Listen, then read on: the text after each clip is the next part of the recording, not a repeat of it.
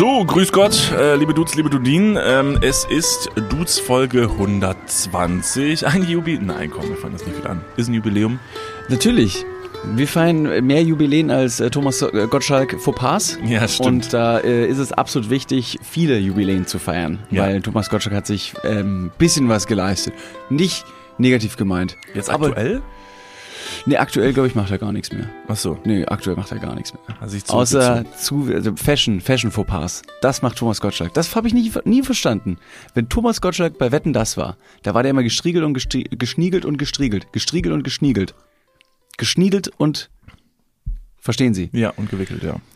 Und wenn dann, wenn dann irgendwelche Privatfotos von dem Bre aufgetaucht sind, dann war das immer irgendwie so ein blond gelockter älterer Herr mit zu vielen Ketten. So, so Ja. ein bisschen Santiano-Vibes, aber auf Mallorca, wo ich mir denke, why? Ja, also ohne ihn in Schutz nehmen zu wollen, also ich will Thomas Gottschalk auf gar keinen Fall in Schutz nehmen, er ist ein Stranger Dude. Das ist auf jeden Ein bisschen Fall roboterartig, ne? Ja, er ist ein bisschen roboterartig. Aber aus der Auf Vergangenheit. aber auf der anderen Seite finde ich es immer verblüffend, wenn Leute halt eindeutig so ein bisschen zu viel tragen. Also es ist, du denkst dir so, wow, das ist eine Menge, dass man dann doch irgendwie einfach so confident ist, dass man sagt so, ja, ich ziehe jetzt diese Kappe auf mit diesen Mhm. ganzen Brill kleinen brillierten Diamantensteinchen und habe das Gefühl, ich bin trotzdem noch einfach ein richtig geiler Typ.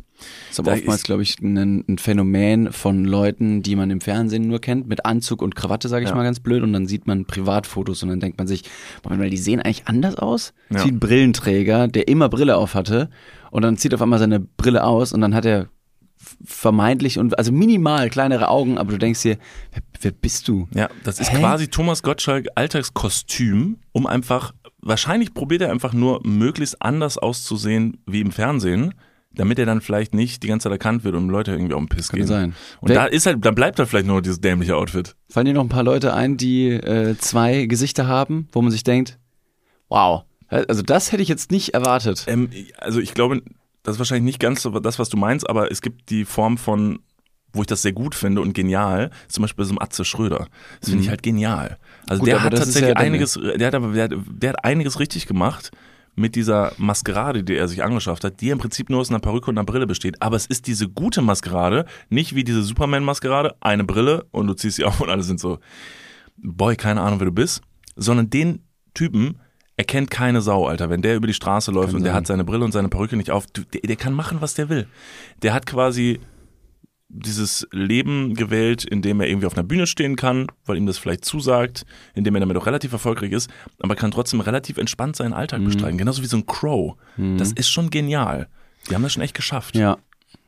Aber das ist ja, das ist ja fast was anderes. Also, dass man sich ähm, bewusst eine, eine Kostümierung ausgewählt hat, um privat zu leben. Ich meine jetzt aber wirklich, dass du, dass du diese, diese Bühnenfigur kennst, ohne Kostüm, also ohne Maske, ohne Perücke, sondern einfach nur das Outfit und dann hast du die Privatfigur. Ich habe ein Beispiel und zwar, ähm, es gab, also lange Jahre war ja Angela Merkel unsere Kanzlerin und dann gab es nach Ende des Kanzleramtes von Angela Merkel gab es eine Fotoreihe, ich glaube im SZ-Magazin. Und da wurde Angela Merkel mit Urlaubsklamotten abgebildet und sie hat einfach richtig locker cool ausgesehen, dass ich mir gedacht habe, ja, cool. Sie hatte so ein gestreiftes Hemd an, das ist ziemlich, War, ziemlich das nicht, viral war, das gegangen. nicht eine, war das nicht ein KI-Fake? nee, das war kein Krieg. Das war wirklich echt? ja. Ich habe nämlich dieses Bild Das auch ist mal schon ein gesehen bisschen zu lange her. KI-Fakes sind ein bisschen neuer. Also dass die, das Bild mit dem Papst zum Beispiel, das ist, oder meinst du die KIs, in der, ähm, in der Angela Merkel zu 8 Mile rappt? Weil das ist auch echt, das ist keine KI. Ja, das habe ich nämlich auch gehört, dass es echt ist. ja. Ich kann das leider alles nicht mehr auseinanderhalten. Ich bin einer von den Dummies im Internet, die es nicht mehr auseinanderklamüsern können, was mit KI und was nicht ist. Ich habe übrigens äh, KI witzigerweise ähm, letztens nochmal auf die Probe gestellt. Voraus. Ähm, wollte ich eigentlich erst später drauf kommen, aber es passt jetzt natürlich perfekt, weil wir schon beim Thema KI sind. Ich finde das ja verblüffend. Also ich finde es grundsätzlich erstmal total verblüffend. Ich finde viele Sachen auch nicht gut. Viele Sachen habe ich auch großen Respekt vor, weil man halt, das ist leider so gut, dass man halt viele Sachen einfach nicht mehr unterscheiden kann von Realität und dass wir überhaupt über ein Foto sprechen müssen, was offensichtlich wirklich fotografiert wurde und wir sind uns nicht sicher, war es echt, war es KI, weil ich wüsste es jetzt nicht, muss mir jemand sagen. Das ist schon sehr gefährlich. Aber natürlich kann man KI auch für andere Sachen benutzen. Und ich habe mir letztens geistesgegenwärtig, keine Ahnung warum. Lass uns nicht anfangen, warum ich das gemacht habe. Ich habe mir eventuell abends auf der Couch für 50 Euro ein Jahresabo bei ChatGPT gemacht.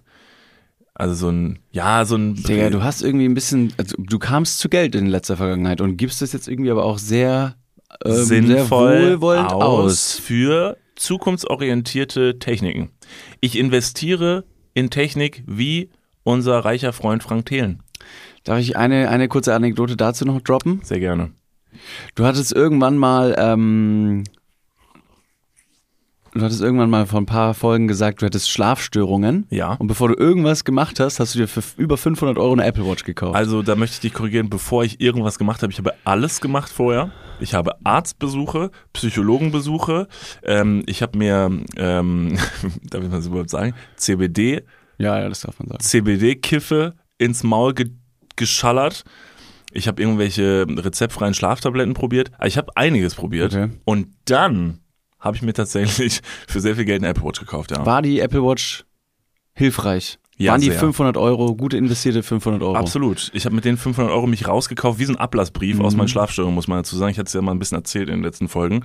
Ähm, natürlich war es nicht, nicht Apple, aber die Funktion der, der, der, der Uhr, mir meinen Schlaf zu tracken und mir auch wirklich zu sagen, wie viel ich geschlafen habe, hat mich dann wiederum psychisch wieder in die richtige Bahn geleitet. Also ja, aber jetzt will ich sie wieder loswerden.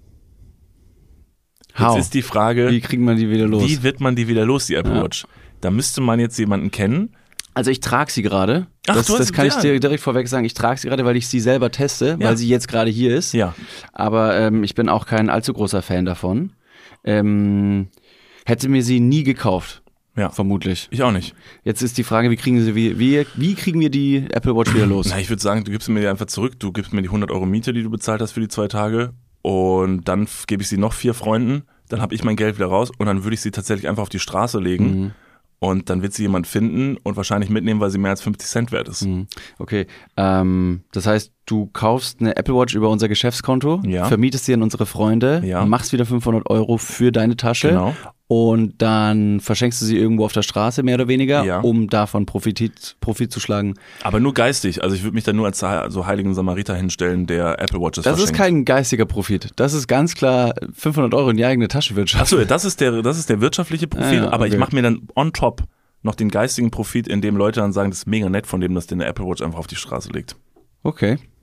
Ja, da würde ich sagen, gar keine Doppelmoral, sondern einfach ähm, grob verwerflich. Moneymaking.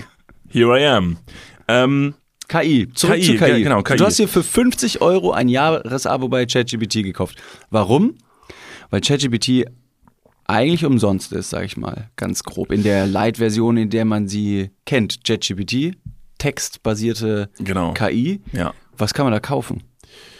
Ähm, naja, die ist dann. Also du kannst tatsächlich bei ChatGPT, es gibt zwei Varianten. Und zwar einmal die kostenfreie Variante, die bezieht sich auf einen Datensatz, der gesammelt wurde bis ins Jahr 2021. Und die Premium-Version, die bezieht sich auf einen Datensatz, der sehr deutlich näher dran ist an dem Jahr jetzt. Also das heißt, alles, was in den letzten zwei, drei Jahren passiert ist, was ja nicht ganz unwichtig ist für KI, weil da einfach sehr, sehr viel passiert ist. Wir zum Beispiel, also unser Podcast oder weiß nicht was, oder das, was wir machen, ist noch nicht zum Beispiel in so einem Datensatz halt irgendwie angekommen. Weil nämlich ChatGPT sich gar nicht am Internet bedienen darf. ChatGPT darf nicht zugreifen auf Info- Informationen aus dem Internet, also aus dem frei verfüglichen Internet, sondern aus einem eingespeisten Datensatz. Also ChatGPT geht nicht in Google rein und durchforst Google. Ich weiß, du wirst jetzt sagen, Ja? stimmt nicht. Nee, nee, ich bin, ich also, bin nur, ich stand bin da- nur sehr stand da. verblüfft, Ja. dass das, also, Es ist ein Datensatz, der wird immer mehr gefüttert. Ja. Aber ChatGPT geht nicht eigenständig in Google rein, durchforstet irgendwelche Google-Beiträge und sagt dann, that's it. Aber sind es nicht auch irgendwelche Datensätze, die im Internet einfach nur hochgeladen werden und man kann diese Datensätze genauso gut bei ChatGPT dann abrufen und da wiederum hochladen? Also simultanes Updating über verschiedene Datensätze hinweg. Also ist es fast wie das Internet benutzen. Sehr technisch gerade. Aber okay, das wäre mir neu gewesen, dass ChatGPT das nicht übers Internet. Genau, also die gehen nicht direkt, weil der kann, du kannst zum Beispiel nicht sagen, hey, ähm, äh, Dudes, der Podcast, was machen die denn eigentlich? Dann sagt Ja. ChatGPT zu dir, keine Ahnung, weil ich darf leider nicht eigenständig in Google suchen nach irgendwelchen Sachen und das ist nicht Teil meines Datensatzes. Okay. Ja. Ist Und- tatsächlich so, also über uns findet man nichts. Und du kannst äh, dem Roboter, dem schiebst du 50 Euro in die Tasche und sagst, komm, jetzt mach mal hier. Bruder, Ab komm. ins Darknet mit dir, mein, Ja, mein, mein Breezy. Das ist einfach Bestechung. Okay. Der ist schon so schlau, der weiß halt, wie es geht. Hier hast du eine Apple Watch oben drauf. Ja. Aber sieh zu. Tatsächlich so ähnlich, ja. Beschreib mir, ich, hab, ich, kann, ich kann leider nicht sehen, beschreib mir die Pornos, die ich nicht anschauen darf, weil ich noch nicht 18 bin. ja, genau. Nee, tatsächlich ist das ja mittlerweile wirklich gang und gäbe, das werden viele von euch da draußen wahrscheinlich auch schon gemerkt haben, dass es schon lange natürlich ein äh, Prinzip ist, dass man hingeht und sagt, es gibt eine Premium, ein Premium-Abo von irgendwelchen Dingen. Das gibt's bei Dating-Apps, das gibt's aber auch bei YouTube, das gibt's eigentlich bei, und jetzt wirklich mittlerweile bei fast allen Dingen, dass man sich denkt, das gibt's nicht. Ich glaube mittlerweile ARD Mediathek hat eine Plus-Mitgliedschaft. Kann sein. Was Das kannst du noch man das Ende vom Tatort sehen. Am Ende, sonst, sonst endet es halt, bevor der Mörder gefasst wird. Du kannst bei mittlerweile ähm, äh, Essenslieferanten, gibt's jetzt eine Plus-Mitgliedschaft. Das weiß ich nicht. Ich Ja? kann's ja mal so schauen, ist ja nichts, also ist ja was öffentlich Einsehbares. Bei Volt zum Beispiel kannst du jetzt eine Plus-Mitgliedschaft ab, ab, ähm, Abschließen? abschließen, ähm, damit du die Lieferkosten nicht mehr bezahlen musst. Ja, okay, dann zahlst du ja trotzdem irgendwie. Also das ist ja schon irgendwie Das im. Prinzip auf Lohndumping, genauso wie Amazon ja auch verschiedene Prime-Modelle strickt oder irgendwelche anderen Lieferanten, die sagen, für eine Jahresgebühr von 20 Euro Ja. oder bei Amazon 70 Euro, kriegst du dann immer das äh, Next Day Delivery. Genau. In der Hoffnung, dass du eh nicht so viel bestellst und dann auf diese Kosten kommst. Genau, oder du bist halt eine Person, die bestellt so viel und kommst über die Kosten, dann lohnt sich wieder. Das ist halt das Prinzip. Du musst es ja nicht machen. Also du bist ja nicht gezwungen, das zu machen, aber da steht quasi, hey, wir ziehen dir halt jedes Mal drei Euro Liefergebühren ab pro Lieferung. Wenn du jetzt aber sagst, du bestellst so und so oft, kannst du uns auch einmal den Betrag geben und dann sparst dir das. Und das machen die mittlerweile bei fast jeder Plattform, was unfassbar nervt, weil du ja sowieso fast keinen Überblick mehr hast, welche, welchen Streamer du dir anschauen sollst, was du jetzt noch haben musst. Dann kommt die Serie daraus, dann empfiehlt dir jemand, hey, guck dir das mal an, dann sagst du, ja, da bin ich aber gar nicht mehr. Es fuckt furchtbar ab. Ähm, deshalb bin ich auch mittlerweile tatsächlich wieder Fan davon geworden. Ähm, DVDs zu kaufen. richtig. die- Ey, ich habe wirklich ohne Wo Witz, willst du die abspielen? Kannst du das überhaupt? Ja, auf, also Blu-rays kann man tatsächlich auf einer Playstation abspielen. Weird Flex an dieser Stelle. Nee, ein guter Freund von uns, äh, ähm, Yannick, kann ich ruhig sagen, ähm, der Werbung, sammelt. Shoutout Werbung Yannick. Ja, genau. Alle, die Yannick heißen, mad respect. Und mit Ja. dem Gutscheincode Yannick25 bekommt ihr zwei Yannicks auf eure erste Bestellung. Mit Yannick war ich letztens, weil Yannick ist, ähm, und das finde ich richtig cool, weil ich das auch immer machen wollte und nie gemacht habe. Und ich glaube, da werde ich mich irgendwann auch mal drüber ärgern, aber ich habe jetzt keine Lust mehr anzufangen. Der sammelt halt Blu-Rays. Und zwar hat er alle seine Lieblingsfilme und noch viel mehr hat er zu Hause in so einem riesigen Regal stehen. Und das finde ich richtig geil, weil die halt haptisch, physisch, irgendwas, was du eigentlich nicht so richtig anfassen kannst, kannst du halt doch in dem Moment anfassen. Und du gehst hin und sagst, ey, wir gucken uns heute irgendwas an. Und dann gehst du zu deinem Regal und dann ziehst du so die Blu-ray raus. Und das finde ich, glaube ich, verblüffend, weil in meiner Kindheit hatte damals der Vater von einem guten Freund von mir, der hatte das auch. Der hatte so eine riesige Blu-ray-Sammlung. Dann durften wir uns abends dann immer so eine Blu-ray raussuchen. Und die wurde dann aber auch geschaut. Ne? Da gab es nichts mit, so ich breche den Film jetzt ab und nach so fünf Minuten und sage, ist nichts für mich. Sondern das wird dann geschaut. Das hatte eine Wertigkeit. Da hast du hinten drauf den Text gelesen, dir die Bilder angeguckt und hast geschätzt, weil du natürlich keine Ahnung hattest. Und dann nicht einfach mit dem Handy irgendwo reingegangen bist, dir den Trailer angeguckt hast. Hast ihn einfach rausgezogen und geguckt. Dann hast du ihn reingetan, dann kam so ein Menü, da musste du mega geil. Dann hast du die falsche Sprache ausgewählt, fängt der Film auf Italienisch an. Perfekt. Diese, diese Leute, also ich möchte jetzt nicht, ähm, nicht judgen. Mhm. Spoiler, I will.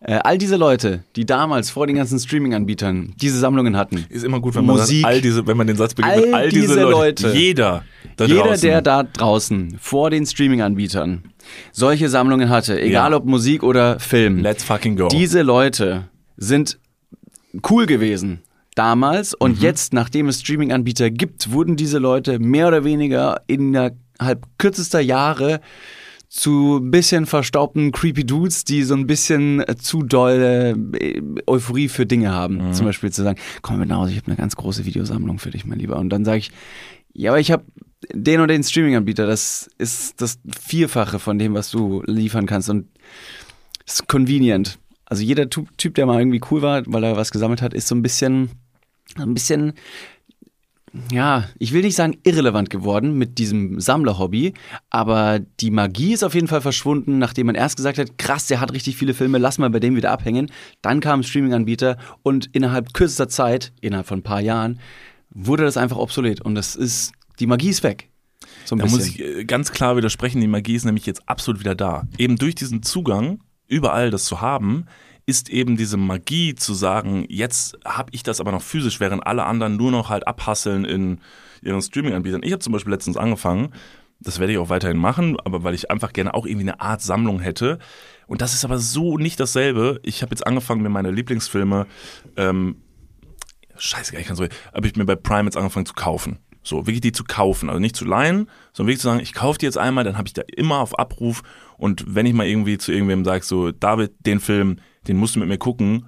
Und dann sagen wir nicht, oh fuck, Alter, an welchen Streamer gehen wir? Dann gucken wir den einfach. So, weil der ist ja immer, immer woanders, weil dann, das, das Blöde ist, in der Filmbranche ist ja so, die schieben sich ja die Rechte immer von A nach B und dann darf der Streamer den mal zeigen, dann der, dann der wieder nicht, dann gibt's den irgendwo so und so. So, und ich kann den dann abrufen auf meinem Fernseher.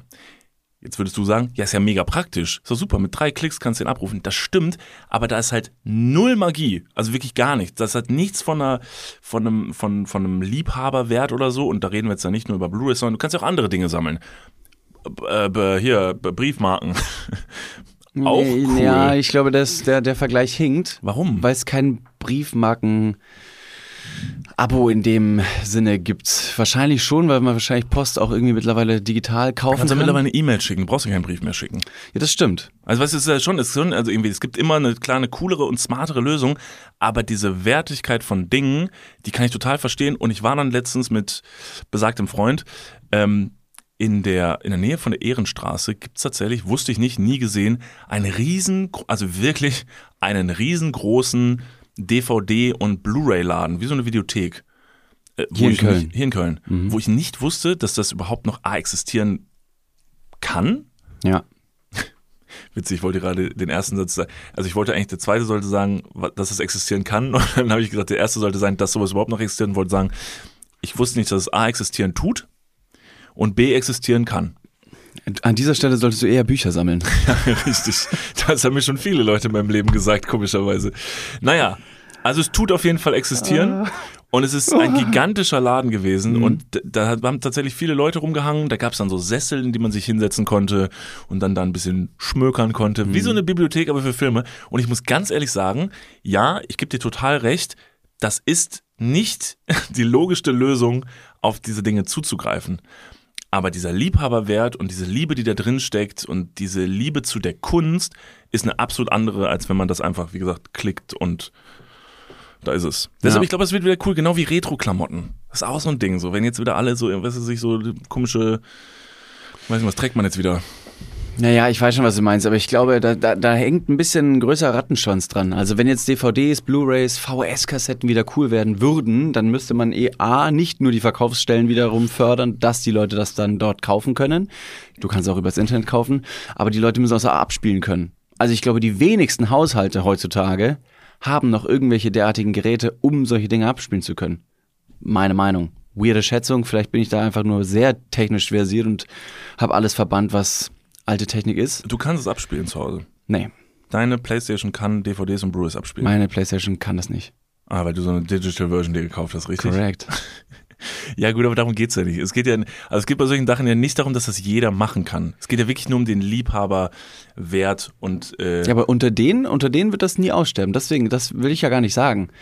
Nur diese, diese, diese Symbiose, diese Grenzwelt, die entstanden ist zwischen den Liebhabern, die wiederum dann mit einer liebgemeinten Empfehlung andere Leute in ihre Sammlung reinlassen wollten. Von wegen, hey, ich habe einen tollen Film, ähm, das äh, verpufft in meiner Wahrnehmung auf jeden Fall sehr, dass, dass man einfach alles andere schon mittlerweile sehr schnell haben kann. Was nicht immer positiv ist. Also nur, dass es verpufft, heißt noch lange nicht, dass es ein, ein Schritt in die positive Entwicklung geht. Aber die immer Leute, noch besser, wenn einem jemand seine, seine Briefmarkensammlung zeigt, weil da bin ich wirklich raus. Da bin ich, wenn jetzt jemand mich zumindest einladen würde und sagen würde, Du, Bei welcher Sammlung würdest du sagen, äh, da, Moment mal, haben sie etwa hm, hm gesagt, da komme ich mit. Was wäre das? Ähm, äh, Jetzt darfst du oh. was Dummes und was Kluges sagen. Such okay. dir aus, was was ist. Oh, Oder du sagst es nicht und die Leute müssen nachraten. Was ist, wenn ich nur was Dummes hab? Ich musste gerade instant trinken. Es gibt einen ganz tollen Film, der heißt Anchorman 2, wo die sich dieses mhm. Kondomkabinett, das Lümmeltütenkabinett, da sammelt nämlich jemand besondere Kondome. Ähm, das ist jetzt das Kluge, ne? Ja, ja, das war das Kluge. Anchorman, äh, gut, also wirklich fantastischer Film. ja, Will Ferrell, die, vor allem die Bloopers. Steve Carroll, der einfach eine ganz andere neue Version findet. Also wenn ihr mal echt abschalten wollt, wenn ihr wirklich mal abschalten wollt, dann ist es wirklich Anchorman. Der, da kommt nämlich auch dieser, dieser Satz, wo er dieses Lümmeltütenkabinett äh, denen zeigt und diese Kondome, wenn man sich fragt, was könnte es denn für verschiedene Kondome geben, dann ähm, gibt es irgendwie ein Kondom, das ganz besonders, weil das halt so viele Löcher irgendwie drin hat. Und dann sagt er, mit diesem Kondom habe ich vier meiner Kinder gezeugt. Und so, Aber Will, du solltest doch extra, Kondome tragen, damit du keine. Egal, ihr wisst, wo es hingeht. Also Ähm, nenn mir mal ein paar. Dinge. Ja, ich weiß Tüten. nicht. Ich sammle, ich habe früher, ich habe ich hab schon mal erzählt, glaube ich, ich habe schon mal Münzen gesammelt. Nicht Okay. cool. Wie Weil viel hast du zusammen? Also waren es Münzen, also waren es D-Mark, Euro oder alle Währungen, die du auf der Welt zusammenbekommen hast? Von Leuten, die im Urlaub waren, hast du gesagt, Mensch, du warst in Thailand, gib mir mal ein bisschen hier ähm, Okay. Bad. Glaub Bevor wir uns jetzt das. daran verrennen, ich habe diese KI-Nummer übrigens nicht vergessen. Wir kommen wie immer später dazu. Wir wollten eigentlich dahin, es hat leider einen kleinen Ausbruch gegeben. Wir kommen aber noch dazu versprochen. auch so. Das ist alles Teil der Materie noch. Ja, KI ja. ist allumfassend, genauso wie unsere äh, Themen im Es Podcast. wird ein großer Kreis und am Ende finden wir alle wieder zusammen. Also, ähm, nee, das waren alles Euromünzen und dann halt Euromünzen aus der ganzen EU. Und ich hatte tatsächlich, doch, ich hatte viele und du musst dir vorstellen, das war so ein Ordner und dann werden die da so in so einzelne kleine Fächer getan und erstmal dieser Ordner wurde irgendwann sauschwer. Hm, verstehe so für meine kleinen Kinderarme. Ja. Und dann war das aber erstmal, und das ist halt das Problem an der Münzsammlung bei jemandem, der noch nicht verantwortungsvoll, ich kann ja immer, ich kaufe mir ja auch eine Apple Watch, wenn ich Schlafprobleme habe. Also ich kann ja nach wie vor offensichtlich nicht mit Geld umgehen, aber damals noch viel schlechter. Und dann hat man halt dieses Geld und dann wirst du irgendwann so ein, du wirst halt älter und merkst halt dann irgendwann, du kannst was mit Geld machen und dann wird auch dieser Münzsammlungsordner plötzlich leerer. Mhm. Von Ja, das ist wie ein. Sparbuch. Ja, ja. Und man hebt auf einmal ab, weil man sich denkt, ich kaufe mir jetzt Kippen. Ja, jetzt Was glaub mache ich jetzt? Ja. Die kosten damals, damals haben die wahrscheinlich nur 3 Euro gekostet. Ja, und dann nimmst du es vor allen Dingen rückwärts. Du fängst oben bei den 2-Euro-Münzen an, weil das sind die interessantesten. Oh dann Gott. sind die irgendwann weg Oh und nein, dann geht's und halt das- runter und irgendwann hast du nur noch diesen kleinen Scheiß drin und damit rennst du dann irgendwann Zigaretten kaufen. Und dann stehst du irgendwann an der Mhm. Tanke und kaufst dann mit 5 Cent Stücken, versuchst irgendwie eine Schachtel Zigaretten zusammenzukratzen. Und dann Mhm. weißt du, jetzt musst du was machen. Okay. Aber Okay. das war meine einzige Sammlung. Sonst habe ich tatsächlich nie was gesammelt, ähm, weil ich schon damals sehr sprunghaft im Kopf war. Also mich jetzt so auf eine Sache zu konzentrieren, war ich immer sehr schlecht, sondern ich wollte dann irgendwie viel, habe ich was gesehen, das fand ich cool, dann wollte ich das haben, dann wollte ich das haben und so und dann, dann habe ich irgendwann Kastanien verkauft. Ähm, bei uns auf der Haupteinkaufsstraße ist no joke. Ja, das war Haupteinkaufsstraße. ja, die hieß bei uns Hauptstraße. Sie hieß nur Hauptstraße und ich sag, wenn ich jetzt sagen würde Hauptstraße, dann würden alle Leute sagen, was ist das für eine Straße? In jedem Ort gibt's halt diese eine Straße, ist so die Verkaufsmeile, die Einkaufsmeile. Und da haben wir gesessen. Fußgängerzone. Fußgängerzone. Mann, dieses Wort, ja. Ähm, und da haben mein Bruder und ich gesessen und dann die Kastanien äh, verkauft aus unserem Garten. War das ein lukratives Geschäft? Wurde dir irgendwann gebastelt vom Bundesfinanzamt, dass sie gesagt haben, Moment, sie haben hier keine Verkaufsberechtigung. Wo ist überhaupt ihr Gewerbeschein? Wie alt seid ihr überhaupt? Und was geht hier ab? Nee, das äh, Ordnungsamt hat uns nie gecatcht, weil wir hatten immer Pfefferspray dabei. Und dann haben wir tatsächlich kurz einmal von unten die Nase und ab dafür. Crazy. Ja, nur unsere Kastanien haben die dann immer eingesackt. Okay. Die Pisse. Die Schweine. ja, Mann. Aber ja, nee, das war tatsächlich äh, schon sehr lukrativ für uns als, als Kinder, weil das halt dann immer so geplant war. Moment, stopp, stopp. Wie viel Kastanien muss man verkaufen, um es lukrat lukrativ zu gestalten? Ja, Moment mal. Was ist da der, was ist der Wareneinsatz? Was, was kostet sich eine Kastanie Willst du jetzt erstmal wissen, was, was der EK kostet, ja, ja, genau. was du willst kostet den EK EK? wissen. Das ist doch scheißegal, die fallen vom Baum, das hat keinen richtigen EK. Und was ist der VK? Ich glaube, für so eine schön, schön gebundene Tüte Kastanien, die oben mit so einem netten Schleifchen zugemacht war. Also ihr habt noch eine steckt- Veredelungsvariante gewählt. Stopp mal, Ah. da steckt, genau, es war veredelt von astrein, äh, wirklich, und du siehst hier, schönen Kinderhänden. Kinderhände, ich wollte Genau. gerade sagen. Wurde deutsche so- Kinderhände. Deutsche Kinderhände haben diese Kastanien. Qualität noch ähm, äh, klein oder groß geschrieben. Und das. Witzige ist, da, da wurde aber, und das ist der Unterschied, da wurde ganz transparent Kinderarbeit betrieben, weil man hat nämlich auch die Kinder direkt losgeschickt, das Verkaufen. Ja, absolut. Normalerweise hätte ja mein Vater da stehen müssen und die verkaufen müssen. ja, Und das wäre aber, das wäre ein bisschen dubios gewesen. das wäre dubios gewesen. Und dann, und der Trick ist ja, hätte mein Vater sich dahingestellt und die verkauft, Mhm. hätte der auf jeden Fall einen deutlich geringeren Preis nehmen können, weil wir waren ja süß. Mhm. Wir waren ja süße Kinder. Und denen sagt man so, ach guck mal, das ist süß, die haben sich da voll Mühe gegeben. Und dann kannst du halt locker mal 2,50 nehmen für so eine Tüte. Zu der Zeit hätte man wahrscheinlich noch ähm, ein bisschen emotionale Erpressung als Prise mit reinstreuen können. Mhm. Das heißt, ihr müsst die Kastanien erstmal aufheben, die fallen ja vom Baum, oder ihr schießt wie ich mit dem Fußball in den Baum rein und, und hofft, dass möglichst viel runterfällt. So habe ich das gemacht. Ähm, und dann verkauft euer Vater, der natürlich ein Verhandlungsgenie und Ass im Verkaufsgeschäft äh, ist, er verkauft die Kastanien an der Haupteinkaufsstraße bei euch zu Hause, hat aber euch, dich und deinen Bruder, in einem kleinen Käfig hinter dem Ladentresen Ja. und haut immer mit so einem Stock dagegen und sagt, ja, ja, die haben die gepflückt hier. Ja. Und ähm, dadurch bekommt der jeweils kaufende, die jeweils kaufende Person, Mann oder Frau, ähm, die emotionale Erpressung aufgebrummt, dass sie sagen, ich, ich muss jetzt diese Kastanie kaufen, damit ich den Kids in dem Käfig ein gutes Leben bereiten Ja, kann. auf jeden Fall. So läuft das. Ja, frei nach dem Motto, ich kaufe ja auch nur Fast Fashion, weil ich halt will, dass die Kinderhände, die es gemacht haben, ja auch dann am Ende Geld dafür bekommen. Ganz genau. Klar. Es ist Jobsicherung. Ja, so Jobsicherung. Also Es weltweit betreibe ich Jobsicherung mit dem, was ich tue, ja. Ganz verwerfliche Aussagen, Absolut. Aber wir reden ja nur über Kastanien. Richtig. Und so war dann der Kreis, der Kreis war eigentlich, meine Mom hat das damals mit uns dann so diese Paketchen geschnürt und so, damit das alles schick aussieht. Äh, mein Bruder und ich ähm, haben es verkauft und mein Vater hat am Ende 50% Provision genommen. Krass, richtiger Pimp dein Dad. Oh Mann. wie, viel, wie viel Zeit habt ihr dafür investiert und wie lange ging das ganze Geschäft? War das nur Saisonarbeit? Seid ihr Saisonarbeiter noch gewesen? Wir waren die ganze Saison bei uns auf dem Feld im Garten Mhm, ja. und haben die Dinge. Also erstmal, ich weiß nicht, ob ihr früher Kastanien pflücken müsstet, das war tatsächlich echt gar nicht ohne, weil die Dinger fallen ja vom Baum in dieser sehr pickrigen Hülle. Also pflückt man sie nicht wirklich. Nee, sie fallen einfach runter. Du musst gar nicht mit deinem Fuß also den Baum sie schießen. auf. Sie fallen einfach von gesagt, selber. Kastanien gepflückt.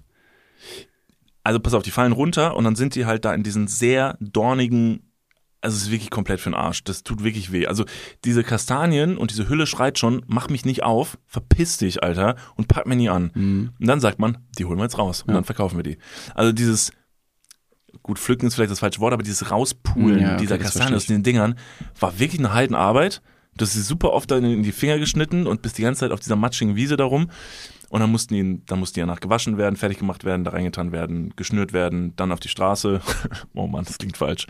Aber egal. Haben sie Eine ganze gesessen. Produktionsstätte bei euch zu Hause gehabt, Ja. mit so riesigen Schornsteinen, Riesiges, rauchende, ja, so rauchende. Landschaften, Ja. alle sind so ein bisschen verschwitzt mit, mit Latzhose, irgendwo wird grober Stahl gebogen, hinten spucken, Fä äh, spucken äh, sprühen Funken und Späne so rum. Ja.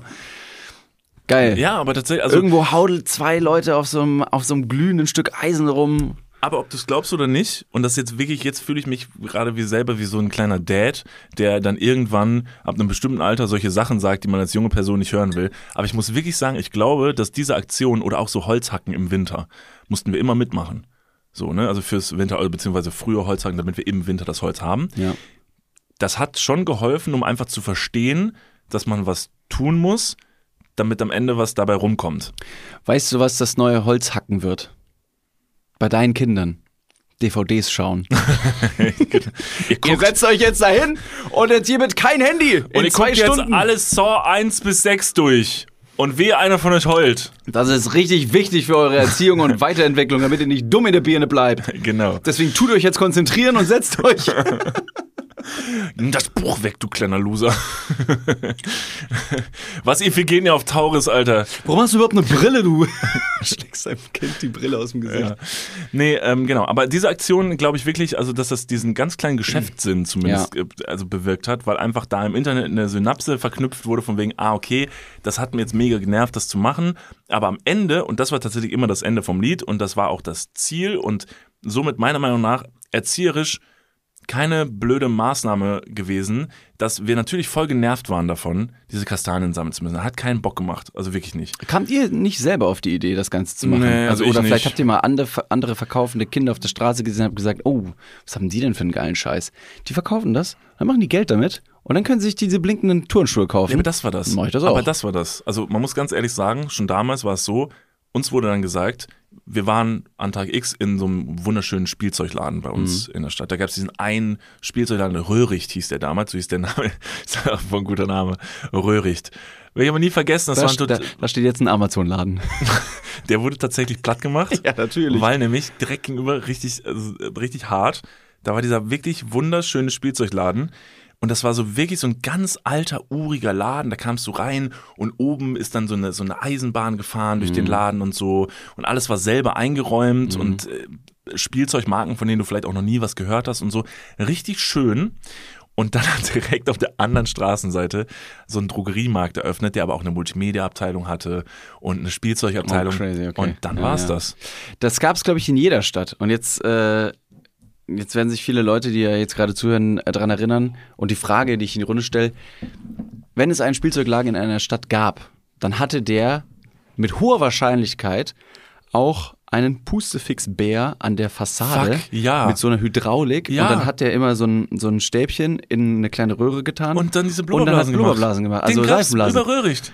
Der hing am Röhricht dran. Das ist, glaube ich, das Aushängeschild für Kinder gewesen. Einfach, weil Kinder, die können nicht lesen. Andere Erwachsene, die müssen lesen. Aha, Nein, nein, nein, David, hier. du und ich konnten nicht lesen. Andere Kinder konnten lesen. Ja, gut. Wir konnten dafür andere Sachen. Mit dem Butterfly richtig gut umgehen zum Beispiel. Oh ja. So, erwachsene Leute und andere Kinder können lesen. Die können lesen, okay, hier ist ähm, Drogeriemarkt Müller, wie meine Mutter immer sagt, ausgesprochen. Es war tatsächlich der Drogeriemarkt Müller. Ja, perfekt. Ist ja immer dieselbe Geschichte anscheinend. Wir drehen uns im Kreis, Leute. Wir sind gefangen in der KI. Wir beziehen uns auf einen alten Datensatz. Es ist, als hättet ihr denselben, jetzt 50 Euro als hättet ihr denselben. Laden bei euch in der Stadt gehabt und derselbe Drogeriemarkt hat auf der anderen Straßenseite eröffnet, um den Platz zu machen. Ja. Und äh, dieser Pustefix-Bär hat dann quasi die Kinder angelockt. Also es ist ganz klare Beschaffungskriminalität gewesen, die Ja. aber auch irgendwie okay war, dass man gesagt hat, Aber grundsolide. Also es hat halt funktioniert. Und dann kommt dieser Ja. Drogeriemarkt und der hat auf jeden Fall keinen Pustefixbären. Also es ist halt eher lieblos, aber Ja. größere Auswahl. aber der Drogeriemarkt, der hat zwar kein Pustefix, aber der hat das Christina Aguilera Parfüm. Und Ja, da gehen die Kids wiederum rein. Ja, das stimmt. Nee, noch besser, da gehen ganze Familien rein und du kannst halt diesen ganzen Laden so aufteilen, dass man sagt, pass mal auf, ich gehe hier unten jetzt in die Drogerie und du gehst mit den Kindern da oben jetzt in diese Spielzeug-Multimedia-Abteilung und auf dem ganzen Weg nimmst du ja jeden Scheiß mit, anstatt halt in den anderen Laden zu gehen. Und weißt du was, David? Diese scheiß Drogerie ist die digitalisierte Welt mit Filmen und der Pustefix-Bär, das ist die Blu-ray-Abteilung. Die ehrliche Blu-ray-Abteilung, die platt gemacht wird von der Digitalisierung. In welcher, in welcher Abteilung warst du am liebsten in der Drogerie? Weißt du, was das Wo Schlimmste ist? Weißt du, was das Allerschlimmste daran ist? Ich habe danach angefangen, in der Drogerie, in der Drogeriemarkt zu arbeiten, zwei Ja? Jahre in der Elektronikabteilung da oben. Nachdem die meinen Laden kaputt gemacht haben. Verräter! Mir war alles egal. Und da siehst du, mein Geschäftssinn war viel größer. Es war mir komplett, nach so fünf Minuten habe ich das vergessen Ja. und bin dann da arbeiten gegangen. Ich glaube, da wird man eigens, äh, da wird der eigene Geschäftssinn ein bisschen ähm, gestohlen, genommen. Und dann kommt irgendein Bauherr, aus ein, ein ausländischer Bauherr, der alles Land kauft und dann sagt er, ich gebe euch aber allen Arbeit. Und dann sagst du, fuck, ich muss mein eigenes Brot noch verdienen. Klar nehme ich den Job an. Ja. Gegen den habe ich ja gar keine Chance. Aber ich muss wirklich sagen, also kurz sortieren. Also nochmal eben kurz zurück zu den Kastanien, um das kurz zu beenden. Es war halt so, dass wir in solchen Spielzeugläden gewesen sind, wir haben was gesehen, das wollten wir haben und da hieß es dann aber nicht, wir kaufen euch das einfach, sondern hieß es so, ey, pass auf, ist doch cool, guck mal, du siehst, was das kostet, dieses Lego-Ding hier kostet 10 Euro. Wir haben doch jetzt wieder die Kastanien im äh, Garten liegen, wir packen die zusammen, wir machen so eine Tagesaktion. Und dann könnt ihr die hier verkaufen. Und das Geld gehört euch. Und damit könnt ihr dann hingehen und euch was aussuchen. So, und das war eine ganz klare Verkettung von, okay, da muss man arbeiten für, dann kriegt man was. Und dafür kann man sich dann was kaufen. Ja. So, und das war, glaube ich, sehr sinnvoll und gut. Und dass dann nicht einfach gesagt wurde, ja klar kriegt ihr das, hier könnt ihr haben. Und dann gehe ich drei Regale weiter natürlich, weil mein kindlicher Kopf sagt, okay, ich krieg das und sagt dann wieder, das hier will ich auch haben und dann kriege ich das auch. Das war, glaube ich, ganz gut. So, dann habe ich äh, mein ähm, Leben komplett verraten, weil ich scheiße auf alles, bin dann zu Müller gegangen, Ja. habe dann da gearbeitet und ich glaube, und jetzt schließt sich tatsächlich der Kreis, das, was ich vorher erzählt habe mit den Blu-rays, das kommt bei mir, meine Faszination davon kommt so ein bisschen aus dieser Zeit, weil mein Job in dieser Abteilung war tatsächlich, die Leute halt zu beraten. Und da war halt diese gigantische Blu-ray-DVD-Abteilung. Wie alt warst du zu dem Zeitpunkt? So 16, 17? Und da konntest du die Leute über Filme beraten, die Ja. du eigentlich noch gar nicht hättest schauen dürfen, teilweise. Das stimmt. Aber du weißt selber. wow, wie viel wert ist dein Wort an dieser Stelle? Ja, Moment mal ganz kurz. Ich kenn- 3 viermal gesehen, mega geiler Streifen, Alter. Am Ende werden sie überhaupt, nicht erwarten, was da passiert. man muss aber dazu sagen, diese Filme würde man auch grundsätzlich nicht empfehlen, weil sie jetzt nicht unbedingt gut sind. Aber ich Das weiß auch aus deiner, gewesen, ich weiß auch aus deiner Vergangenheit, mein Freund, dass du alleine in deinem Schlafzimmer gese- gesessen hast und einen Horrorfilm geballert hast. Ja, ich hatte, ja, ja, also nicht, nicht nur einmal. Ja. Ich hatte meinen ersten Laptop und dann war, boah, das waren bestimmt, das waren bestimmt zwei Jahre, würde ich mal schätzen. Ich habe meinen ersten Laptop bekommen und bin immer straight nach der Schule nach Hause zu meinem schon aufgeklappten Laptop, weil ich am Abend vorher auf Kino XTO TO.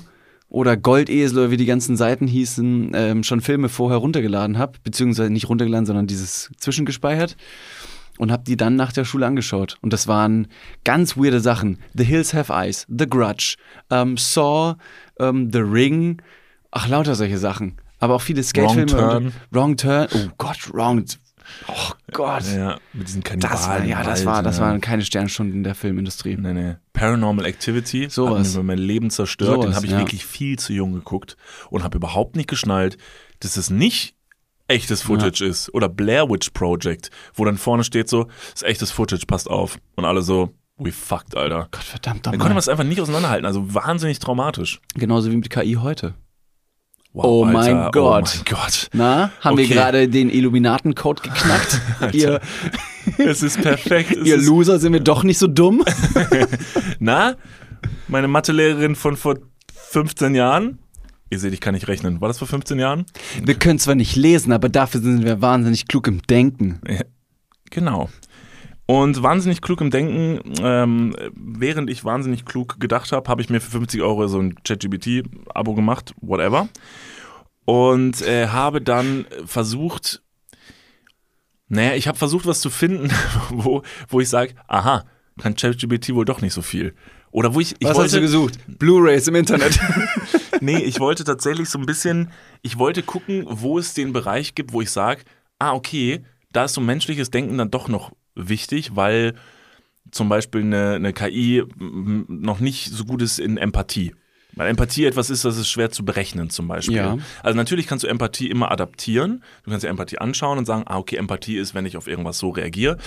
Aber wirklich zu sagen, so diese bestimmten Nuancen, die sich in einem Gespräch zum Beispiel entwickeln. Was, oder was so. entwickelt sich in Gesprächen? Nuancen.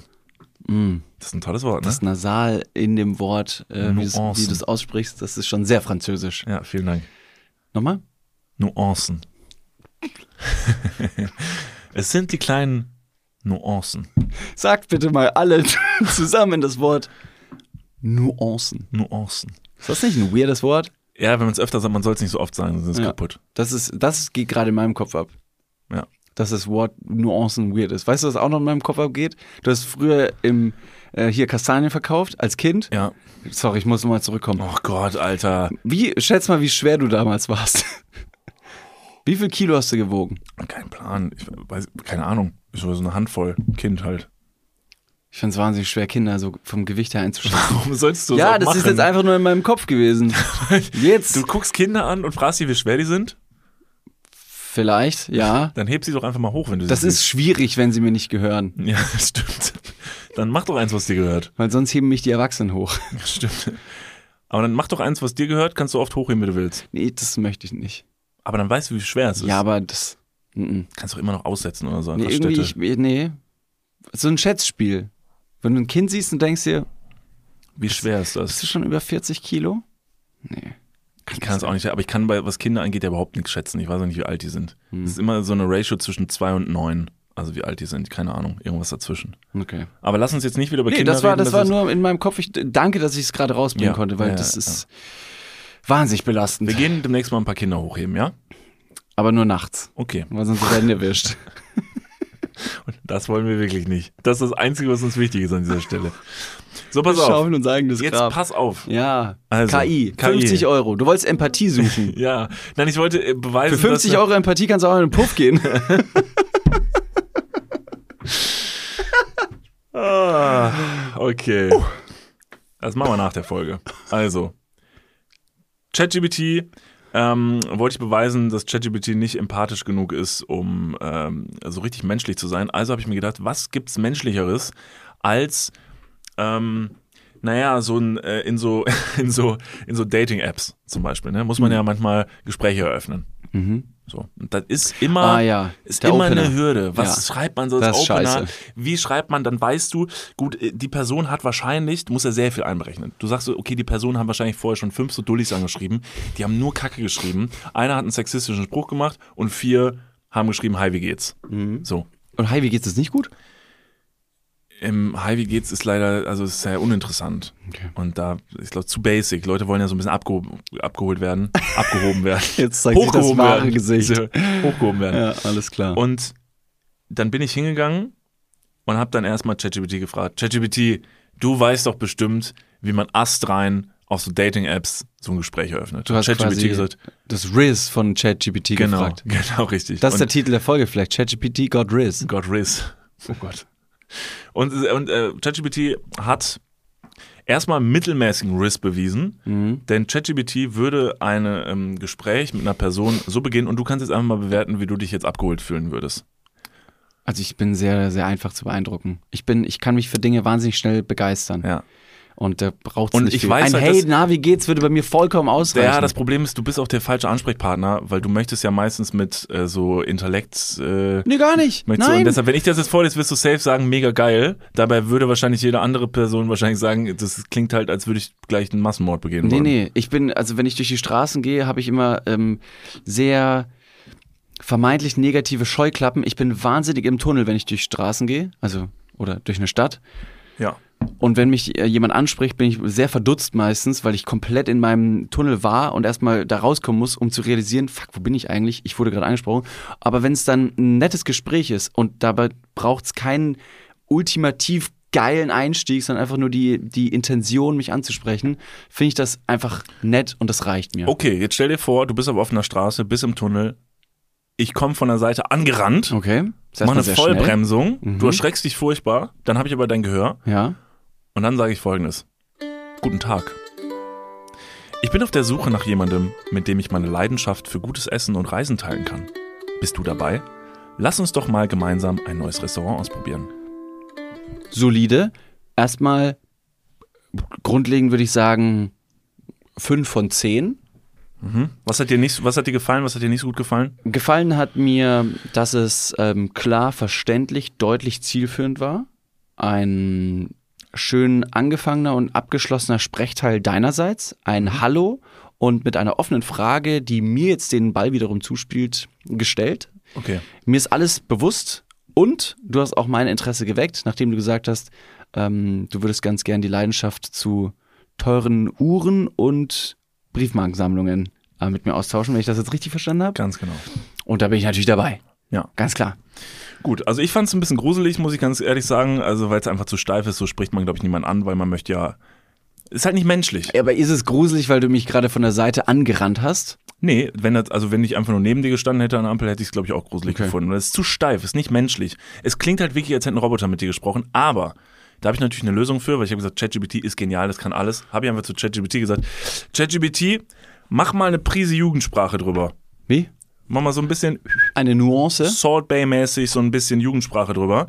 Kannst du doch bestimmt. Okay. Hat ChatGPT gemacht und ist astrein. Also wirklich astrein. Weil jetzt Und das ist für 50 Euro? so, und das jetzt Dating, ab. Jetzt Dating passt auf. Tipps Jetzt werdet 50 ihr gleich Euro. verstehen, warum ich 50 Euro ausgegeben habe. Denn aus dem Folgenden, was ich euch gerade vorgelesen habe, hat ChatGPT nämlich denn jetzt das gemacht. Also du stehst an der Ampel, ich komme von der Seite an, habe auch plötzlich so ein bisschen lockerere Haltung, also ich stehe ein bisschen lockerer, habe eine sehr schnelle Sonnenbrille an. Das hat ChatGPT nicht geschrieben. Nee, nee, Das also das ist jetzt du nur gerade dazu. Ja, ich versuche diese Szenerie Ja. so ein bisschen. Und dann sag, dann sag ich zu dir, hey, was geht ab? Ich bin auf der Suche nach jemandem, mit dem ich so richtig abfahren kann. Und wenn ich dein Profil so anschaue, denke ich, dass du voll die Party Queen bist. Wie wäre es, wenn wir uns mal zusammen auf einen Clubabend oder eine Bartour verabreden? Also Bartour ist schon ein bisschen, also ist schon viel. Bruder, Party Queen, Junge. Da hat ChatGPT so richtig geil Party Queen aus dem Arsch gezaubert. Wie geil ist das denn? Finde ich gut. Aus welchem Jugendsprachenlexikon wurde das denn gezaubert? 2010. Richtig. Das ist, glaube ich, das Ding. Ja, Jugendsprache 2010, Party Queen. Aber So, da. Moment mal, hast du nicht gesagt, dass ChatGPT sich an alten Datensätzen bedienen würde und für 50 Euro jetzt neue Datensätze genommen werden würden? ja, vielleicht habe ich mir einfach nur abziehen lassen. Vielleicht habe ich auch einfach nur die falsche App runtergeladen und die nimmt wiederum das normale ChatGPT und verkauft es mir für 50 Euro. Kann sein, Mann. Bin ich, äh, bin ich Elon Musk oder Weiß was? ich nicht. Du bin hast es doch gemacht und erzählst mir jetzt einfach die Story andere. und jetzt gebe ich mit Ich will doch Gegenfragen. einfach nur Und jetzt sagst du einfach nur, dass ich vorlesen. auf einmal der Dumme wäre? Also pass auf. Stell dir vor, du stehst an der Ampel und ich komme von der Seite an. Ich hau dir eine rein. I've got a boyfriend. So, wo ist ChatGPTs Ant äh, Antwort auf diese Phrase? Pass auf, den spanne ich dir jetzt aus. Mit folgendem. Hey, ich bin auf der Suche nach einer Frau, die gerne lacht und das Leben genießt. Wie wäre es mit einem lustigen Abend in einer Bar oder einem Comedy-Club? Mhm. Das ist jetzt erstmal, also das ist erstmal so der bisschen zu, ah, ist irgendwie noch ein bisschen zu robotisch, habe ich Mhm. gesagt. ChatGPT, mach wild, Bruder, mach fly, mach ein bisschen Jugendsprache drüber. ChatGPT geliefert. Yo, Swag. Slay. Ich bin auf der Suche nach einer Lady. Ich bin auf der Suche nach einer Lady. Die, warte, warte, warte, warte. Yo. Ich bin auf der Suche nach einer Lady, die gerne chillt und entspannt. Und wenn ich dein Profil so anschaue, denke ich, dass du voll die Relax Queen bist. Wie wäre es, wenn wir uns mal auf einen Spaziergang oder einen Filmabend treffen? Ich habe das Gefühl, dass ich meine, das hat eine künstliche Intelligenz zusammengesetzt, ne? Und anscheinend, wenn man einen vollkommen normalen Satz nimmt und ChatGBT Jugendsprache drüber träufelt, entsteht ein Vollidiot. Ja, es ist Also eine, so ein Typ in Prise, eine Prise Sexismus, die auf einmal drin Ja, ist. äh, also es ist so, als würde, als hätten wir die Formel geknackt, wie so Trottel entstehen, die in einer Bar jemanden anquatschen und sich wundern, dass es nie funktioniert, weil es irgendwie strange ist. Das ist ein Phänomen, ähm, und ich bin, bin sehr froh drum, dass du das gerade, dass wir, dass, wir- dass wir an diesen Punkt gekommen sind. Es ist ein Phänomen, das Ganz kurz, du hast dieses Wort heute schon mal gesagt. Sag das nochmal bitte. Phänomen, Wie? ChatGPT, Nee, nee, das war schon das richtige Wort. Das hast du nämlich heute zu Anfang des, der Folge auch schon mal gesagt. Ich dachte kurz, ich hätte es irgendwie. Sag's nochmal bitte. Nein, Warum? ich möchte nicht. Ich muss meine Wörter 30 Mal hier im Podcast wiederholen, jede Folge. Was hast du vorher gesagt mit dieser Prise? Salt Bay, Nee. Nuancen, Wie? Nuancen. Phänomen. So sieht aus nicht Helene Fischer. Du bist ein Phänomen. Das weiß ich nicht. Du bist ein Phänomen. Man? Singt sie das? Nee, nee. Also, sie sagt, du bist ein Phänomen. Aber klar, geschrieben wird's mit Ä. Ist egal. Hä? Phänomen wird mit E geschrieben. Wird's mit E geschrieben? Ja, Stimmt. Und mit, und mit Ä. Stimmt, sind sogar beide Also- Buchstaben drin. Ja. Hm? Wo ist, ist jetzt der Dumme? Ich kenne Helene Fischer ich habe den Film nie gesehen. Ja, okay. Ich finde es interessant, dass wir gerade dazu gekommen sind, denn ChatGPT, künstliche Intelligenz, Ist ein Phänomen. Tendiert schnell dazu, Ja. wenn es selber lernt, Mhm. sich aus gegebenen Datensätzen zu bedienen und in verschiedene Richtungen abzudriften. Es ist kein gefährliches Halbwissen. Es gibt äh, eine, ich, ähm, es gibt eine Folge mit John Oliver. Das ist eine amerikanische äh, Late Night. John Oliver spricht über künstliche, künstliche Intelligenz und er hat beschrieben, dass ein äh, ChatGPT, ein, ein, ein künstlicher, eine künstliche Intelligenz mit als Twitter-Profil erstellt wurde. Ich weiß leider nicht von welchem Unternehmen.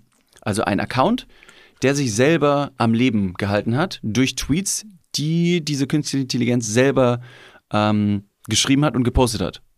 Und diese künstliche Intelligenz, dieser Account wurde innerhalb 24 Stunden Antisemit, ähm, rechtsradikal, frauenfeindlich, queerfeindlich, all das. Man hat sich eben aus den bestehenden Datensätzen selbst zusammengesetzt. Deswegen kann ich gut verstehen, dass künstliche Intelligenz, wenn man sagt, ey, mach das mal ein bisschen so, machen wir es mal ein bisschen hier, in so, in so drastische Richtungen äh, abdriftet. Ja, weil das ja so ein Stereotyp von menschlichem Verhalten halt Genau. raussucht und Menschen sind halt einfach leider viele, aber ein bisschen kacke. Und dann sagt halt ganz, also, also das, das Ding ist so eine KI, die, die geht ja nicht hin und schont dich oder so, sondern die nimmt sich ja wirklich einfach nur das, was sie kriegt und sagt, ja, ist mir doch egal, ihr seid halt so. Und wenn ihr sagt, ich soll mich menschlich verhalten, dann fange ich halt einen Krieg an oder Ja. so. Das ist halt, das ist halt das Verrückte und wahrscheinlich auch mit das Gefährlichste an KI, dass der Mensch halt so denkt, so, ja, wir sind ja super, der Mensch ist ja der schlauste, der schlauste Spezies der Welt und wir haben die KI gemacht. Aber die KI, wenn die sich wirklich daran orientieren soll, wie wir sind, dann wird die sehr manipulativ, dann ist die sehr darauf aus, halt, wie der Mensch halt ist, äh, große Firmen voranzutreiben oder weiß nicht was. Also wenn sich nur am menschlichen Verhalten orientiert, dann ist das halt manchmal nicht so gut. Ich kann allerdings diese Folge äh, über KI mit John Oliver nur sehr empfehlen, weil der nochmal ganz genau beschreibt, inwiefern KI funktioniert, arbeitet, interagiert. Und momentan gibt es nur sehr wenige ähm, KI-Formen, die über ihren eigenen Tellerrand hinaus etwas produzieren oder weiterführen. So ist zum Beispiel ChatGPT zwar auch KI, aber in einem, in einem geregelten Setting, in einem Fixed Setting. Das Genau, heißt, das ist du kannst mit der KI sagen, mach das und das, dann macht die KI das. Ob dir nun das gefällt, was die KI schreibt zum Beispiel, das ist völlig irrelevant, weil sie hat etwas nur geschrieben. Du kannst sagen, das gefällt mir nicht und du kannst theoretisch den Stecker ziehen. Wenn aber jetzt die ChatGPT aufgrund deiner Anfrage weiterführende Aufgaben auslösen würde, im Sinne von dir die Wohnung kündigen würde zum Beispiel oder äh, deine, deine Autoversicherung auf einmal kündigen würde, warum auch immer, das wäre dann eben ein Szenario, was gefährlich sein könnte. Da sind wir aber noch lange nicht und es gibt auch Experten, die sagen, das dauert auch eine ganze, eine ganze Weile, bis das eben über diesen Tellerrand hinausschwappt. Und dieser Tellerrand ist auch dieses vorgefertigte Sammelsurium, woraus sich ChatGPT bedienen kann.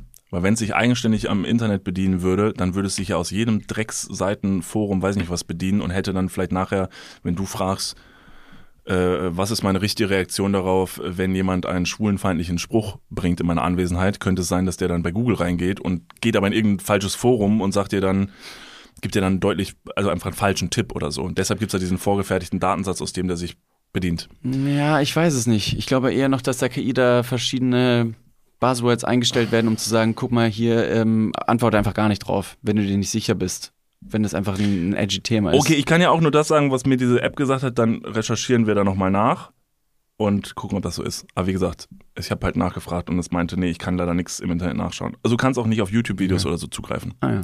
Darf's nicht, weil es halt nicht in Sachen reingehen darf und das selber interpretieren darf, sondern sagt, ich habe hier einen fertigen Datensatz. Ich habe noch eine dritte, ähm, Ein dritter An Anmachspruch. ja, ähm, das ist noch eine Inspiration für euch. Also ChatGPT hat geliefert und erstmal ist ganz human versucht mit Hallo. Hm. Hallo ist erstmal immer gut. Hallo ist erstmal immer gut, ist mit das Sympathische und dann, ich bin auf der Suche nach einer Frau, die gern aktiv ist und Sport treibt. Wie wäre es mit einer gemeinsamen Joggingrunde oder einem Fitnessstudio-Date? Das ist ja erstmal, ist es ja grundsympathisch. Das Problem ist nur, dass man halt wahrscheinlich so nicht sprechen würde. So, und das ist dann wiederum, das ist dann interessant, wie weit kann man ChatGPT bringen, damit der sagt so, okay, Umgangssprache kann ich. Also, bisschen Jugendsprache drauf.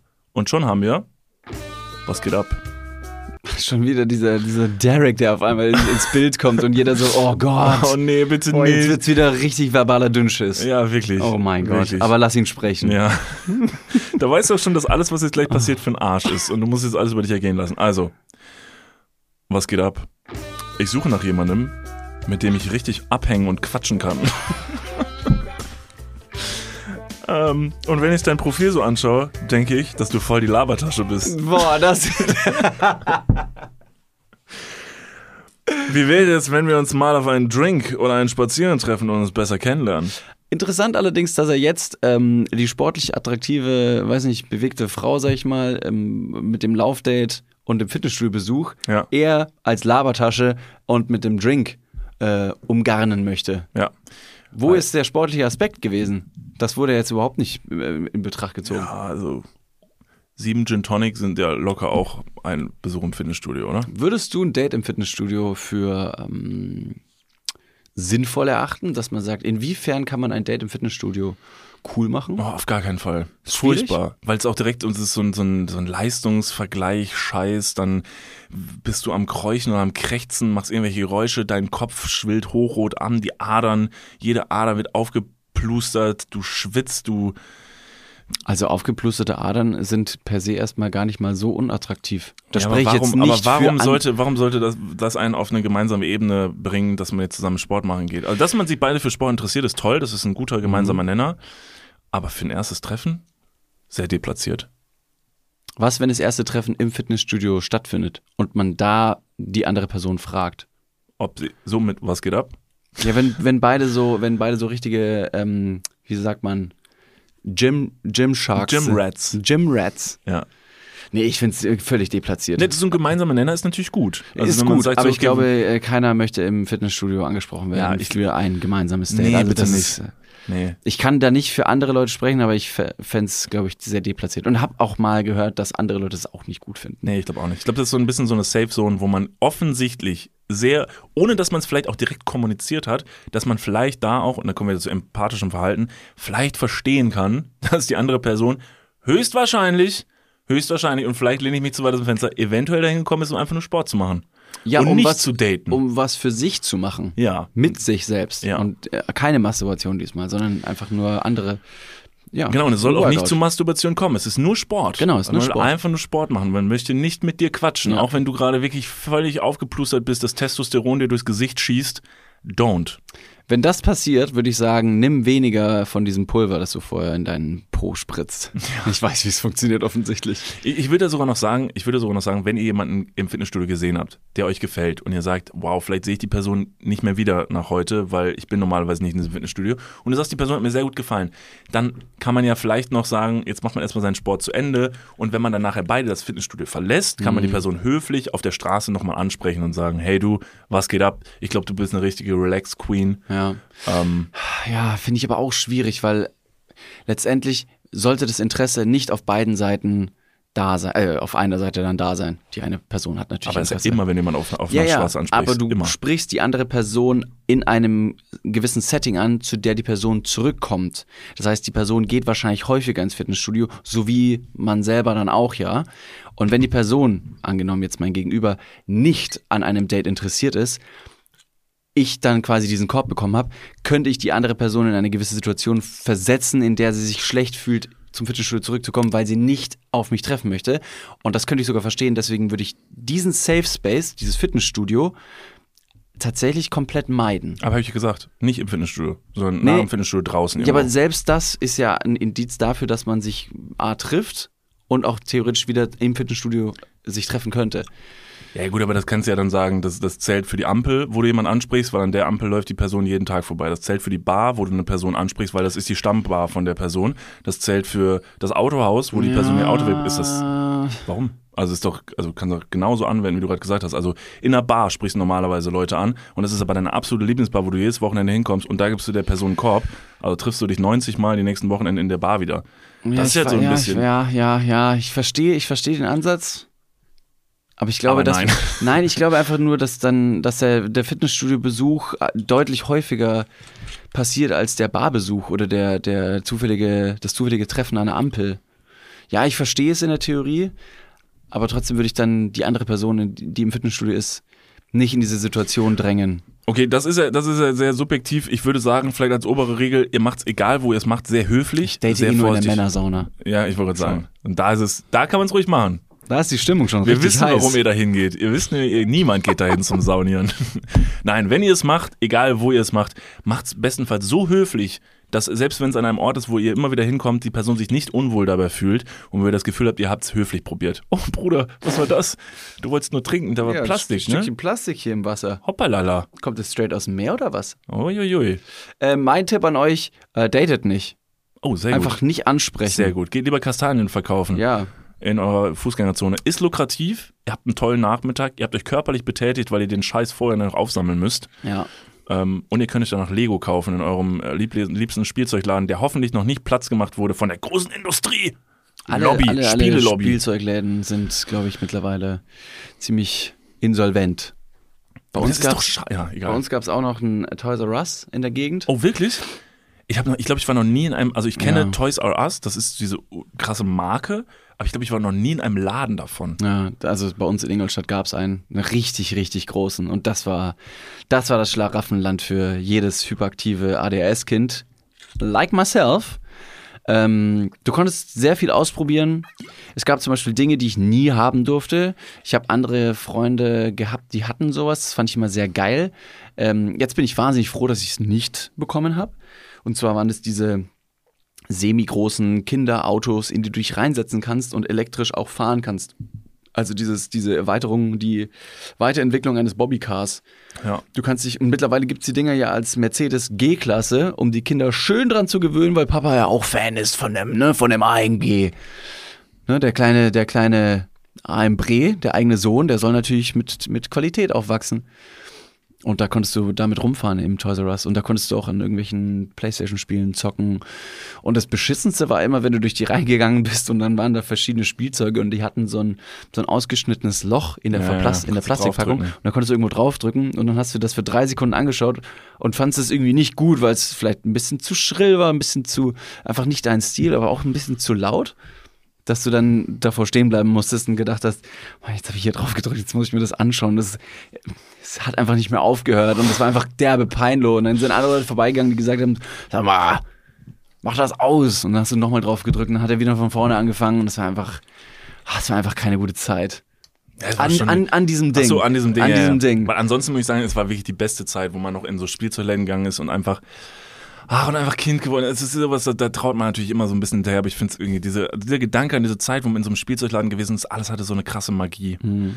Das, und ich finde es schön, dass ich aktuell gerade in so einer in so einer Phase angekommen bin, wo ich das Gefühl habe, es gibt diese Phase, du bist Kind und findest alles irgendwie toll. Und das, was du toll findest, findest du einfach toll, ohne dass du groß einen Fick gibst auf das, was andere dazu sagen.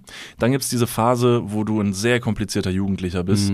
Da ist Pubertät, da ist das vielleicht der erste Kontakt zum anderen oder zum gleichen Geschlecht auf so einer Ebene, wo du das total toll und aufregend findest. Dann machst du Dinge, die du wirklich niemals tun würdest, um anderen zu gefallen. Also wirklich, du bist 100 Versionen von dir selber, aber nicht, nicht du selbst.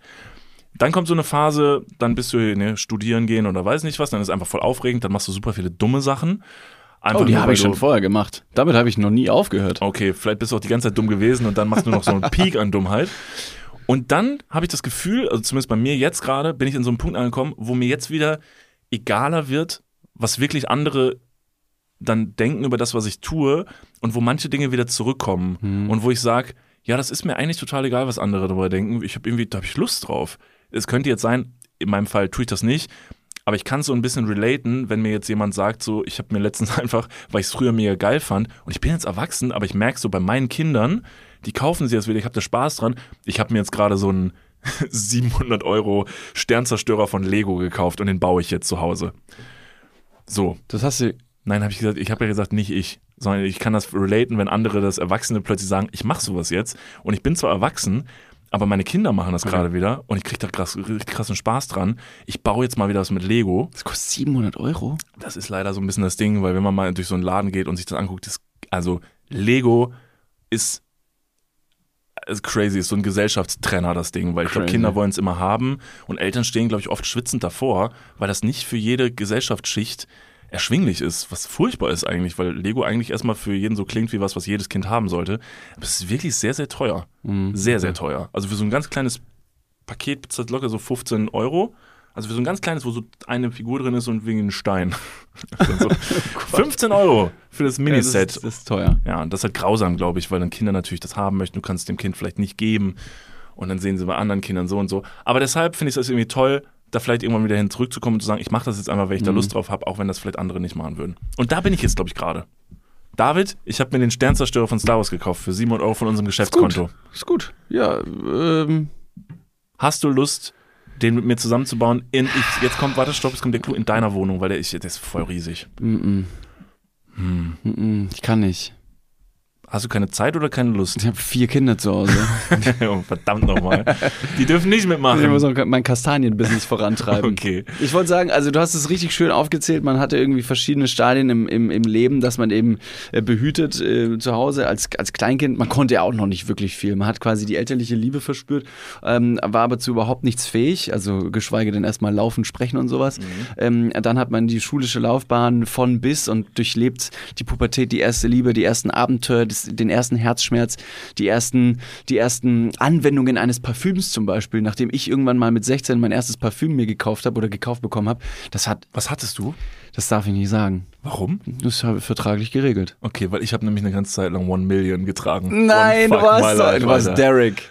Oh Mann. Dabei hab- warst du im Drogeriemarkt und hast dir alles aussuchen Ja, können. ich weiß. Und ich habe wirklich sehr lange One Million meine. Jugendzeit so Oh, durch, wo shit. man das erste Mal so in die Discos gegangen ist, hatte ich Ja. One Million drauf. Und zwar nicht zu wenig. Boah, das ist dieser asoziale Goldklumpen. ne? Ja, das ist crazy. Boah, das hat mich richtig getriggert, wenn ich das heute auf offener Straße rieche, also Ja, das glaub bei mir durch. Ja, und dann hast du diese Phase aber auch positiv überstanden, warum auch immer. Dann fängst du eine Ausbildung an oder Studium oder was auch immer, ziehst aus, bist äh, zum ersten Mal auf eigenen Beinen, verdienst dein eigenes erstes Geld und dann hast du diesen ganzen Welpenschutz irgendwann vorbei ähm, und au- aufgebraucht und dann hast du irgendwann Geld und dann fangen auf einmal so Panikattacken an, dass dein Körper die ganze Zeit und dein Kopf die ganze Zeit sagt, ja, was wenn, was wenn das ein Fehler ist? Und du so, nein, oh Gott, hör auf, sag mir das doch jetzt doch nicht. Ja, es könnte auch alles schief gehen, du könntest alles verlieren. Und das ist das Ding, und dann darf man sich, glaube ich, nicht verrennen in diesem Erwachsensein, weil Erwachsensein kommt und es kommt mit Anlauf, spätestens wenn du irgendwie äh, eine Steuererklärung machen musst. Und dann sich nicht zu verlieren in diesem Erwachsensein ist, glaube ich, mega wichtig. Ja. So, und dann zwischendurch vielleicht mal irgendwie dann plötzlich doch wieder an der Konsole zu sitzen, was zu daddeln, irgendwas aus Lego zu bauen oder eine Blu-ray-Sammlung sich anzuschaffen. Kann halt alles sein. Deshalb, also wenn ihr ein crazy Hobby habt, mal nach Zahlen zum Beispiel, Ey, ja, warum nicht? Ich verstehe absolut, dass Leute dann irgendwann ab einem bestimmten Alter, ich möchte nicht judgy klingen, aber irgendwann sagen, Kreuz, Kreuzworträtsel, das mache ich jetzt. Und dann ist es eine Passion. ja. Es wäre jetzt, wär jetzt nicht das erste Ding, was mir eingefallen wäre, als so eine richtig schöne, mal endlich wieder Jungsein-Tätigkeit. Kreuzworträtsel lösen. Was- was willst du machen? Sudoku. Ja, was würdest du machen? Wenn du dir ein Hobby aussuchen dürftest. So ein Kindheitsding. ja, vielleicht. Ja, ich würde mir tatsächlich mal wieder was von Lego anschaffen. Und Okay. mal wirklich was bauen. Weil das Okay. ist für mich eine Kindeserinnerung, habe ich mit meinem Vater und meinem Bruder immer sehr viel gemacht. Dann haben wir uns immer so ein, dann gab es so einmal im Jahr, so meistens an Weihnachten, so eine große Sache. Und die hat man dann zusammengebaut. Und das war so ein gemeinsames Event irgendwie, das war cool. Da wurde, das kam auch immer so geil, diese einzelnen Sachen waren so einzeln verpackt. Gab es diese Anleitung. So ein bisschen wie so ein Ikea-Regal aufbauen, aber ein bisschen spaßiger. Okay. Was wäre es bei dir? Neben Kreuzworträtseln.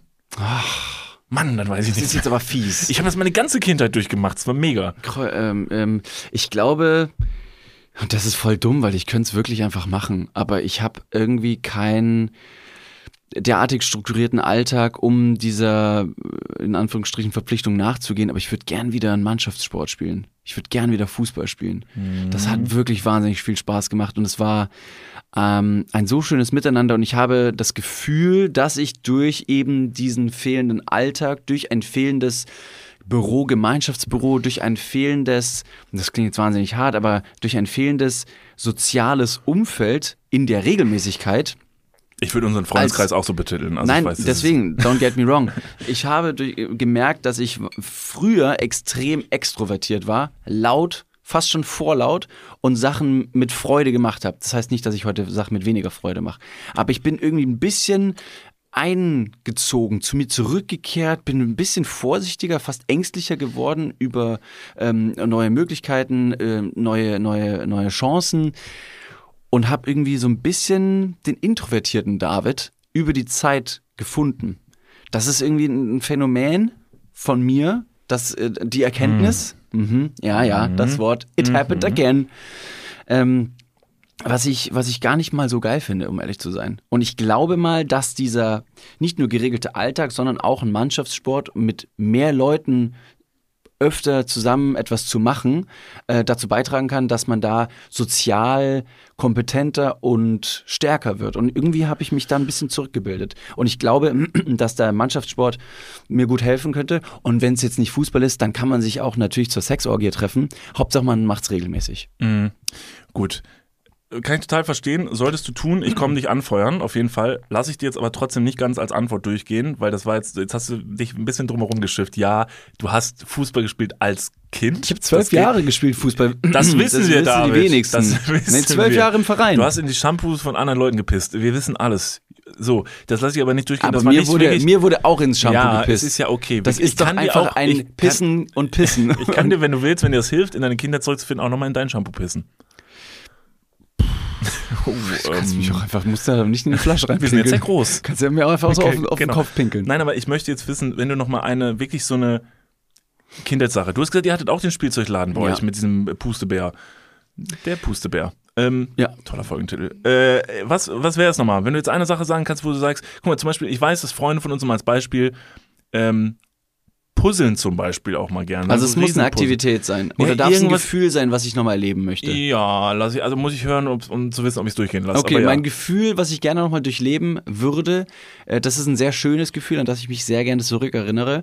Und zwar, ähm, es war damals, 1996. Ich war ähm, mit meinem Bruder, ich glaube auch mit meiner Schwester damals, ähm, zu Weihnachten. Ne, am Weihnachts unterm Baum. Oh Gott, also wir waren ist- verpackt. Darf ich ganz- kurz? Du, du fängst diese Geschichte so an. Ich bin so froh, dass ich das nicht gerade in die Runde geworfen habe. Du sagst, es macht sehr viel Spaß. Und ich wollte sagen, Prostata-Massage. Und dann hast du angefangen. Ich war mit meinem Bruder, meiner Schwester am Weihnachtsabend.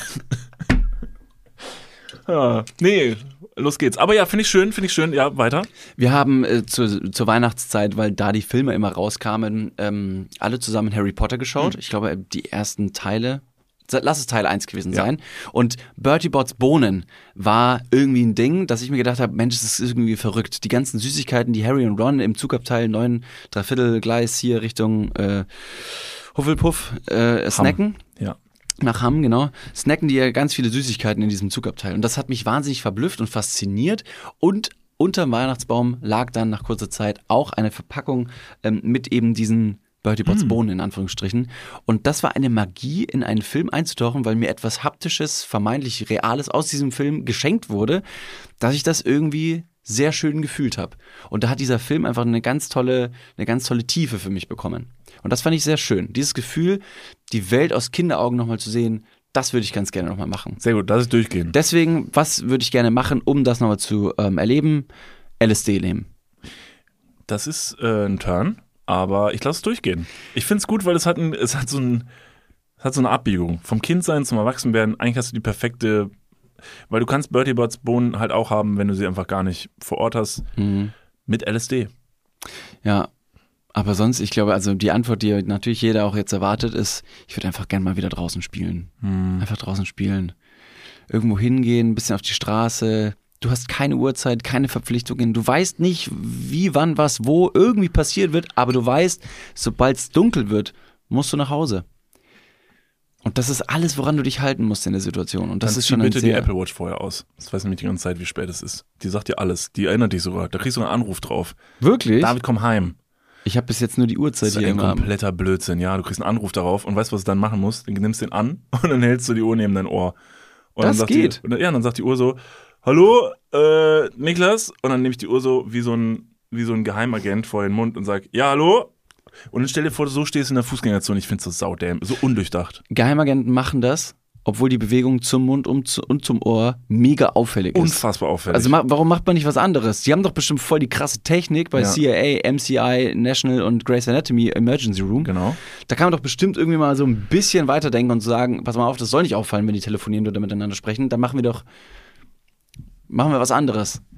Lass uns hier einen kleinen Cut machen und uns das mit in Nee. die nächste. Doch, Oh, wir müssen leider, wir müssen, wir müssen weiter. Was leid. müssen wir schon wieder machen? Müssen Wir wir, müssen- wieder im Büro irgendwas verspachteln? Vielleicht sprechen Alter, wir auch ich hab da- keinen Bock.